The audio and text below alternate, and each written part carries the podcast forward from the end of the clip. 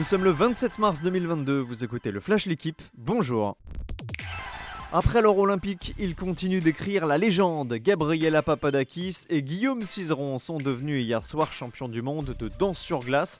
C'est leur cinquième titre mondial après 2015, 2016, 2018 et 2019, avec deux records du monde à la clé sur le libre et sur le général. Le public de Montpellier les a chaudement acclamés.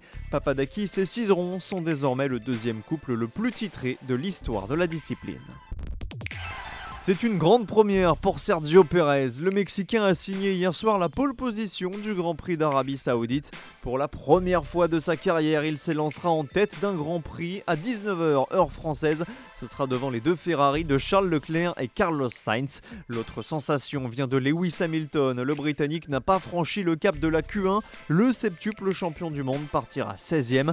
A noter que la séance de qualification a également été marquée par une violente sortie de piste de Mick Schumacher. Finalement Montpellier garde les commandes du top 14. Les Héroltais ont dominé Biarritz 37 à 22 hier pour le compte de la 21e journée grâce à 4 essais dont 2 inscrits par Paul Willemse. Bordeaux-Bègle de son côté prend ses aises en tant que dauphin, succès 31-18 sur la pelouse du Stade français.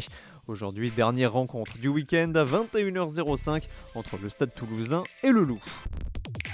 Les Sud-Américains renversent le Tour de Catalogne. L'étape pour l'Équatorien Richard Carapace, la première place du général pour le Colombien Sergio Higuita. Le sixième jour de course a bousculé la hiérarchie hier en direction de Cambrils. Les deux coureurs ont tenté leur vatou en s'échappant loin de l'arrivée. Conséquence, Joao Almeida perd le leadership du général. Le Portugais est troisième à la veille de l'arrivée à Barcelone. Merci d'avoir écouté le Flash l'équipe. Bonne journée